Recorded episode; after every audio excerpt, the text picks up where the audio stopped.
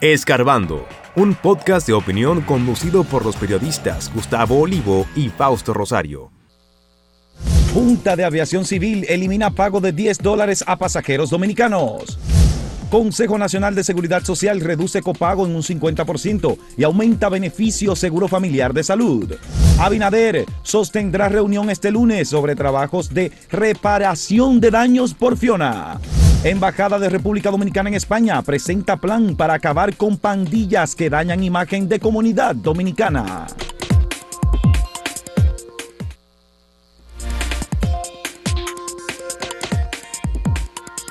A las 3 de la tarde de este lunes está convocada una sesión del Consejo de Seguridad de las Naciones Unidas para discutir el tema Haití.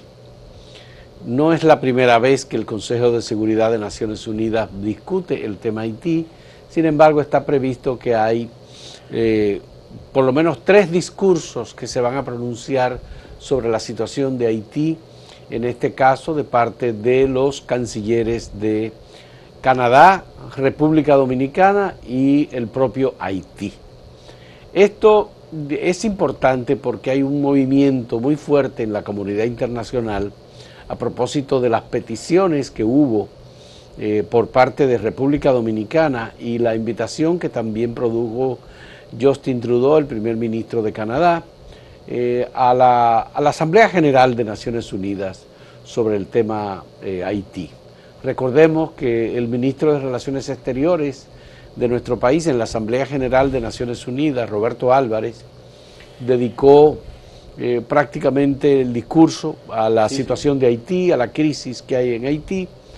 En todo esto, Haití como gobierno, el gobierno de Ariel Henry ha mantenido el silencio, mientras han ido ocurriendo situaciones muy preocupantes como la decisión de las embajadas de Alemania, las de España y de Francia, además de República Dominicana, de retirar eh, cerrar sus delegaciones diplomáticas en Puerto Príncipe por el peligro que encierra eh, operar allí. Ya antes habían advertido de los acosos, las violaciones sexuales que se estaban dando con el personal de esas embajadas y la pasada semana lo que resultó es que la oficina permanente de Naciones Unidas en Haití anunció igualmente el cese de sus operaciones eh, convencionales o tradicionales, nada más que van a quedarse unas cuantas personas para atender los casos de emergencia.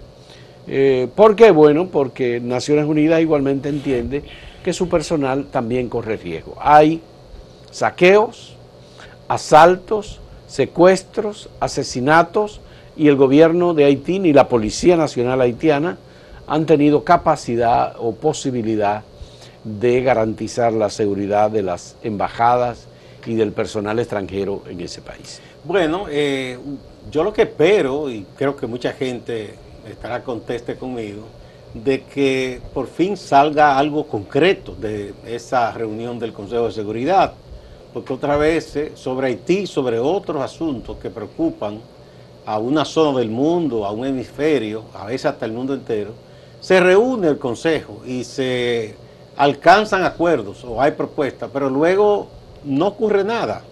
Y en el caso de Haití, tantas promesas, que han llovido las promesas y no se ve nada en concreto. La situación, para resumirla lo más eh, breve posible en Haití, es que eh, hay un Estado prácticamente colapsado.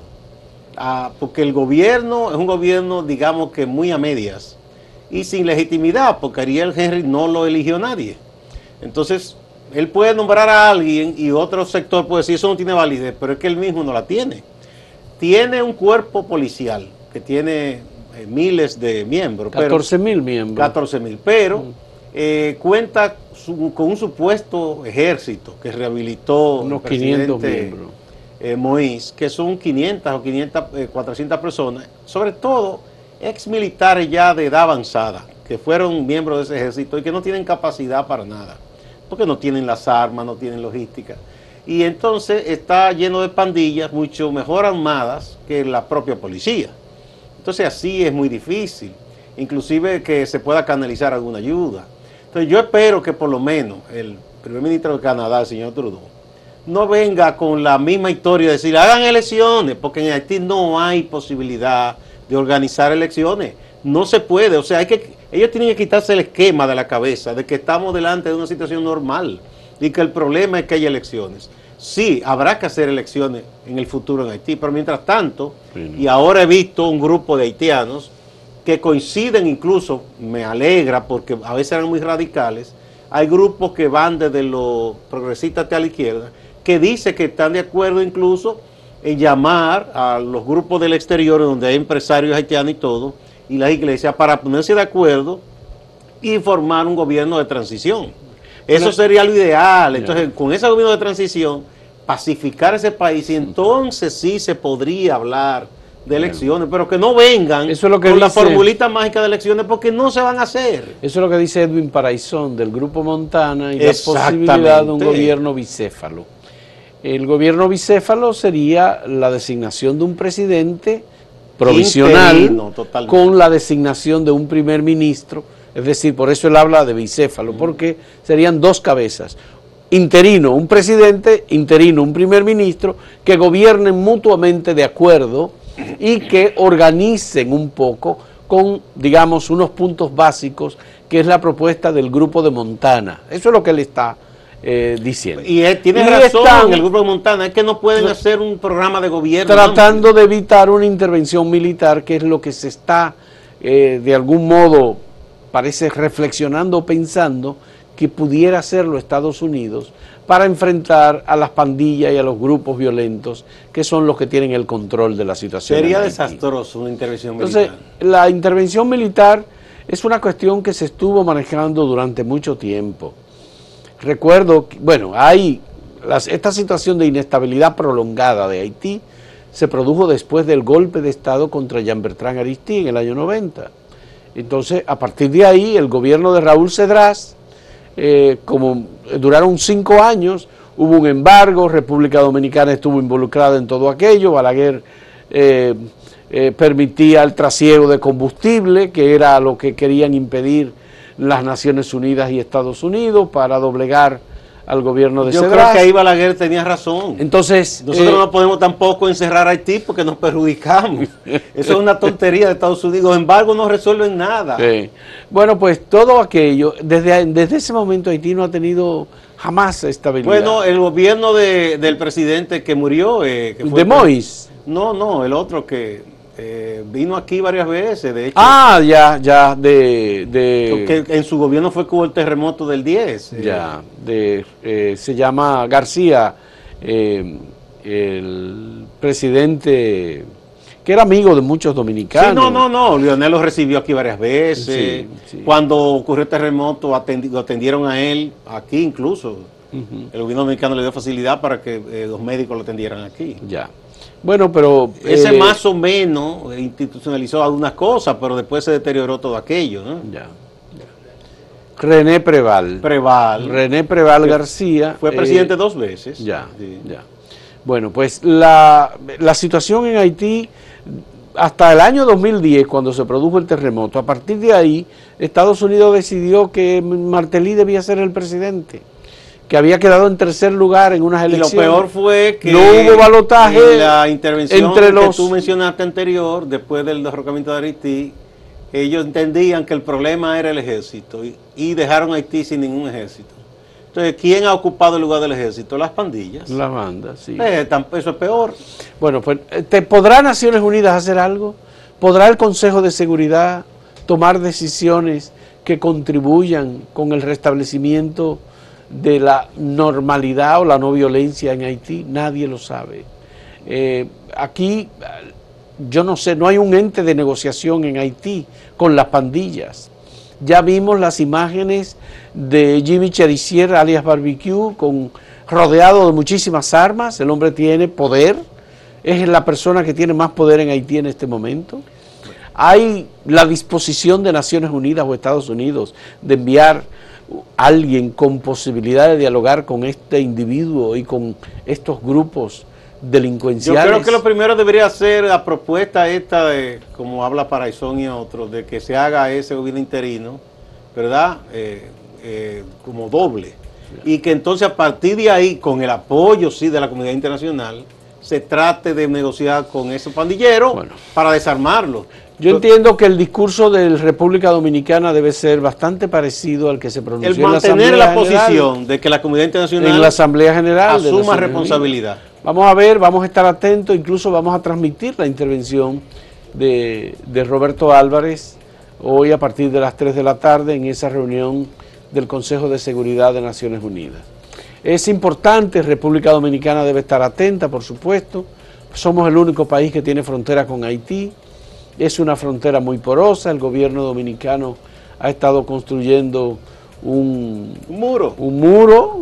Ellos le, llaman una verja, pero bueno, de todos modos no deja de ser un mismo. Eh, y eh, no hay posibilidad de que eh, el gobierno de República Dominicana sin cometer abuso, sin cometer algún, alguna masacre, pueda impedir el paso de los haitianos, porque tú ves cuando... Se mantienen con cierto control, eh, mm, pero como es difícil, es una situación crítica. Muy crítica. Vamos a la pausa y a ver el tema que tenemos hoy.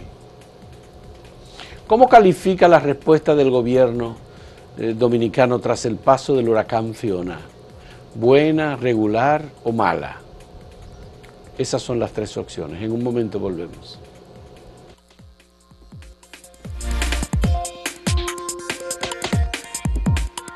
Si quieres anunciarte en este podcast, escríbenos a podcast.acentotv.de.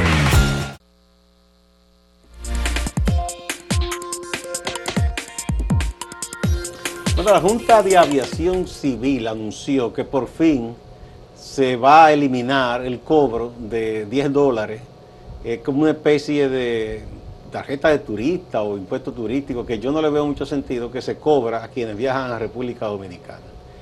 Eh, había un reclamo hace tiempo. A los dominicanos hay un mecanismo de devolución, pero aquello, todo aquello es muy tedioso y para alguien que no viva en República Dominicana prácticamente le resultaba mucho más costoso eh, reclamar esos 10 dólares que dejarlos así. Pero la comunidad dominicana en Estados Unidos, eh, que hay que decir, no hay que, no hay que decirle a nadie lo solidario, lo importante que es para el país con las ayudas a sus familiares y en general la solidaridad con las remesas, había sido perjudicada y había estado reclamando esto. Pues ya se anunció, va a durar unos meses todavía, porque todas las cosas en el Estado tienen un proceso y una burocracia que se va a eliminar. Se podía reclamar a cualquiera que le cobraran 10 dólares, pero había que ir a la DGI, llenar unos documentos, y eso para gente que ya está desvinculada del país resultaba muy tedioso. Ojalá que esto no se tarde más y se ponga fin a este cobro, que yo creo que es una cosa, es algo abusivo, porque usted es dominicano y se siente dominicano, viva donde viva, y viene aquí, y venía inclusive a, hasta a invertir, a gastar aquí, además de lo que envía regularmente hacia República Dominicana. Entonces eso era muy abusivo que se hiciera ese cobro a la comunidad dominicana del exterior. Esperamos que esta vez sí se cumpla por fin, que se ha prometido mucho. Mira Gustavo, ese cobro no se hacía directamente en el counter o en efectivo ni nada de eso, sino que se hacía a través de la compra de los pasajes.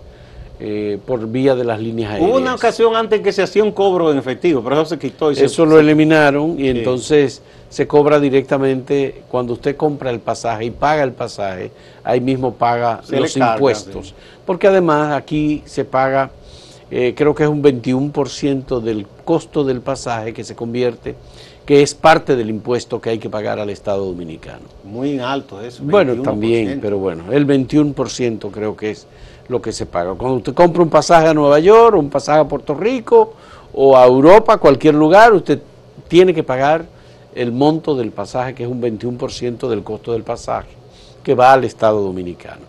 Bueno, pues dentro de eso había que pagar, además de la cuota aeroportuaria que tú tienes que pagar también, pues hay ese impuesto que es el impuesto de salida del país, o de entrada al país, salida o entrada, que son esos 10 dólares. Es verdad, la comunidad dominicana en, el exterior, especialmente la de los Estados Unidos, había reclamado durante mucho tiempo la eliminación. Y esa fue una disposición eh, de uno de los gobiernos del doctor Joaquín Balaguer, como una contribución para bajar el precio de los combustibles. No, no, eh, también se inventaron... Y para el pago de la deuda externa también. lo de, El ¿Eh? famoso impuesto a los combustibles, que se mantiene hasta hoy, vino de ahí. Eso se creó de que supuestamente era para el pago de la deuda externa y nunca se ha usado para eso. Sí, entonces eso se ha mantenido, es un monto que recibe el Estado eh, y que deberá uno entiende que contribuye con las finanzas públicas. Aquí, obviamente, eh, el tema de el monto que se cobra de impuestos más o menos para eh, desenvolver las actividades públicas y la redistribución del ingreso no es suficientemente alto. Hay quienes dicen que sí, otros dicen que no. Hay mucho debate sobre, sobre ese tema.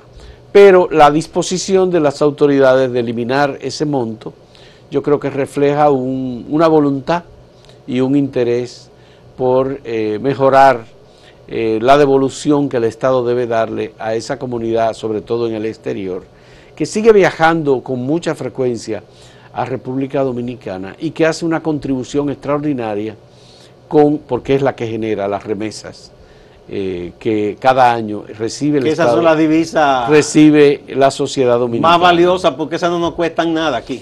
Bueno, es más, aproximadamente el monto de los ingresos por turismo en República Dominicana. Y no nos cuesta nada. O sea, ese 10 mil y 11 mil. 10 mil y 11 mil millones de dólares por año. Eso no tiene precio. Ah, durante el cierre de la economía, eso salvó la economía del país. Sí. En gran medida. Entonces, eh, hace muy bien el gobierno que disponga que se elimine esto por fin, porque además fue una promesa del presidente, que le habían estado recordando y reclamando los dirigentes de la comunidad dominicana en Estados Unidos. Qué bueno que se haga este tipo de cosas hay que ponerle... Eh, Mira, y el otro tema, Gustavo, es lo del copago en la seguridad social. Aquí se ha establecido un sistema de copago que es en realidad la voluntad de los centros médicos privados y la voluntad también de los médicos individuales. Hay otra cosa también que se cobran. Eh, eh. Que mm, digamos que el público no tiene absolutamente ninguna responsabilidad y las autoridades no tienen ningún control. Mira, también se va a aumentar los beneficios del seguro familiar de salud, o sea, que el, el seguro básico de la gente, ¿no? Entonces, el copago es algo a lo que todo el mundo está expuesto. ¿Por qué? Porque es una manera que tienen los médicos y los centros de salud de compensar. Si el seguro te paga un, él se supone que es el 100%, pero este establece un monto de la cuota que ellos van a pagar. Algunos pagan por, prácticamente nada. Por, un servicio, por, por, una consulta, por ejemplo. El médico dice, no, es que mi consulta no vale eso. Cuando tú vienes a ver, entonces, si la consulta vale dos mil pesos, entonces el médico te pone mil pesos adicionales porque él cobra tres mil. Ahora lo seguro es... Entonces el copago es esos mil pesos de diferencia que hay que pagar. Creo que son 500 que cubre seguro. Está bien, pero digo, estoy poniendo un ejemplo. Aquí hay médicos que cobran 8 mil y 9 mil pesos por consulta. Y entonces eso no, obviamente no tiene nada que ver. eso no están, eh, no, no, no, toman seguro, como dicen, trabajan independientes. Lo que son, que son esos médicos de alta calificación que regularmente no, no trabajan con seguro. O a menos que sea un seguro de esos platinum, de los más caros. Bueno. Pero de todos modos, una consulta que cueste 9 mil pesos versus una consulta que cueste 2 mil pesos, ¿qué diferencia hay? ¿Calidad de atención? ¿La calidad del servicio del profesional de la salud que te atiende? las atenciones en términos hotelería hospitalaria o hotelería de salud. A veces ni siquiera eh, eso. Porque, tienen aire acondicionado en el consultorio. No, no solo es, no, mira, lo que pasa es, en el caso de muchos médicos, tú sabes que no todos los médicos son ricos. Digo, la mayoría no, no, es, no es rica, la mayoría no es rica de los médicos. Entonces, tienen que pagar un alquiler de un consultorio, por ejemplo. Lo que han hecho es que si en un pasillo claro antes del alquiler antes del alquiler para tú entrar a un consultorio hay que dar un depósito de un dinero. tienes que dar un depósito mínimo de medio millón y además que se han pasado 10 o 12 años estudiando ¿verdad? Sí, al contrario los abogados que comienzan a picar temprano los médicos tienen que especializarse de todo. Una vez que tienen consultorio pero no todos los abogados pican. No pero bueno sabemos entonces qué pasa que los los médicos tienen que pagar ahí ese alquiler, pero también tienen que pagar un por ciento de la energía, de todo, y de los servicios. y al mismo tiempo una secretaria, que lo que han hecho mucho para bajar costos es que pagan a una que le sirve a dos o tres consultorios. Pero con eso ellos tienen que pagar sueldo, seguridad social de esa misma secretaria. sí, pero eso lo que refleja es que hay una gran desprotección de la ciudadanía. De la protección, pero yo digo porque, porque, lo más fácil un es... desorden, Lo más fácil es culpar a los médicos, pero hay un sistema que fue que está mal organizado y que ellos salen perdiendo igual que la, que la ciudadanía. Además, el mayor costo para la economía familiar eh, es el costo en salud. Y el costo en salud es obligatorio. Es obligatorio en el sentido de que todo el si mundo tú se tienes, enferma. claro, por supuesto. Uno se va poniendo viejo y se desgasta y hay que tomarse una patillita, una cosa. Además, aquí los medicamentos, este es uno de los países con, con medicamentos más caros del mundo, República Dominicana. Muy caro y lo peor es que hay cuatro. Y eso cinco, no tiene que ver con los médicos. Eh, claro, hay un sistema de compensación y un tráfico de influencia y unas barbaridades no éticas que se dan en relación con los laboratorios. Pero mira lo que está pasando. Que ya es Aquí otra hay cosa. cuatro o cinco cadenas y ellas se ponen de acuerdo y hay medicamentos, hasta vitamínicos, eso, que dicen, no, eso no viene. Pero ¿quién dijo que no viene? Pero tú ves que sí está disponible en el mercado. Pero en otros países aquí, porque se ponen de acuerdo simplemente, eso es un cártel. Yo no, aquí la pastilla, aquí te la venden, eh, que una caja de, un, de pastillas, son 14 pastillas aquí. En otros países so- te, te- te dan 90 pastillas, tú sabes. Entonces, por lo mismo, pero aquí es mucho más caro todo. Todo, todo. Definitivamente, aquí, por ejemplo, las personas con temas de hipertensión, diabetes o con algún problema mayor todavía, como un cáncer, por ejemplo, los medicamentos son altísimos. Muy La existencia de un departamento de altos costos que tiene el Ministerio de Salud Pública No da abasto. es la cosa que en el presupuesto es lo más caro que hay. Son miles de millones de pesos. y no da abasto. Y son esos gente- laboratorios los mismos que le venden en la farmacia. Sí, también. en todo eso hay un gran negocio. Por una Bueno, barbaridad. pues esa es la situación, es- son medidas compensatorias que está tomando el Consejo, uno espera que se haga más o que esta ley por fin se reforme. Vamos a recordar Yo de creo nuevo que el más tema. que bajar esos costos del copago, lo que deben hacer es meterle mano a los laboratorios y, a- y al precio de los medicamentos. Pero tendría que hacerse una Yo no reforma. sé cómo se podría intervenir Tiene eso, que haber una reforma, una reforma Eso de es una ley. cosa que este país no puede soportarla. Una reforma de esa ley es urgente. Eso tiene que hacerse. Va- vamos de nuevo a decir a los amigos y amigas el tema a propósito del paso del huracán Fiona y lo que han hecho las autoridades. ¿Cómo califica la respuesta del gobierno tras el paso del huracán Fiona? ¿Ustedes consideran que ha sido buena, que ha sido regular o que ha sido mala? Vamos a ver.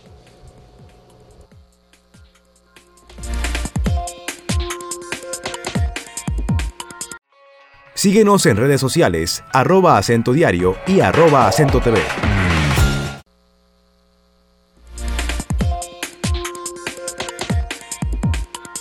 Veamos algunos de los resultados que hemos recibido a la pregunta que le presentamos a ustedes. ¿Cómo califica la respuesta del gobierno tras el paso del huracán Fiona? Buena, el 82.5% dice que es buena. El 11.25% dice que es regular. Y el 6.25% entiende que es mala. Vamos Bueno, a ver otro resultado a esta pregunta. Esto es en YouTube, eh, que votaron 4.400 personas. El 76% considera que ha sido buena la respuesta del gobierno eh, para los afectados por el huracán Fiona. El 15% considera que ha sido regular y el 9% cree que ha sido mala. No tenemos la respuesta en De el caso de Twitter. Twitter, del Twitter, porque parece que hubo alguna dificultad, pero vamos a pasar a algunas opiniones, que seguro la tenemos. Enércido Familia dice, excelente la respuesta que ha recibido, que ha dado el gobierno encabezado por el presidente Abinader. Una muestra más de un gobernante eficiente, capaz y proactivo.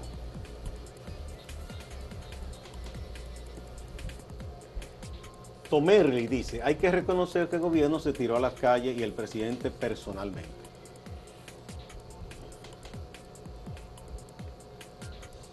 Sandra Jacqueline Mateo dice, excelente, estuvo antes, durante y ahora en la respuesta rápida. Alison Silvestre dice, hay que dárselo al PRM, 100%.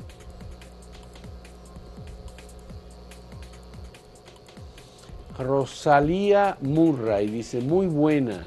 Luis es un ser humano excepcional, al igual que su esposa.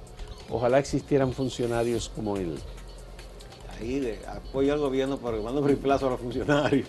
Víctor Red dice, la calidad de la respuesta durante todo el proceso ha sido inédita.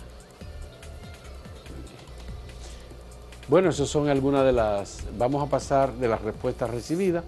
Vamos a pasar con Máximo Laureano, que tiene un resumen para nosotros de las notas más importantes en la región del Cibao y en Santiago principalmente. Adelante, Máximo. Gracias, saludos compañeros. Iniciamos en el orden judicial.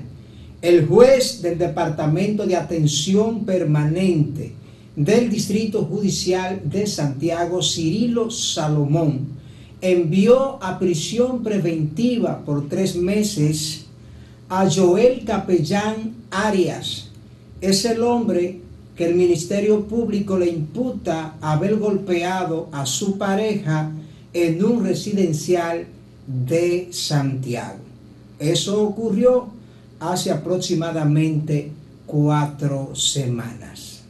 La Corte de Apelación del Distrito Judicial de Santiago ratificó los dos meses de prisión preventiva para Eduardo Enrique Guzmán. Estamos hablando del hombre que conducía el carro que atropelló al joven de 16 años de edad, Imanol Manuel Mercado Cruz, quien falleció tras ese accidente. Mercado Cruz era hijo de la periodista Miriam Cruz. Veamos lo que nos dicen respecto a este hecho los abogados Cándido Simón y Carlos Villanueva.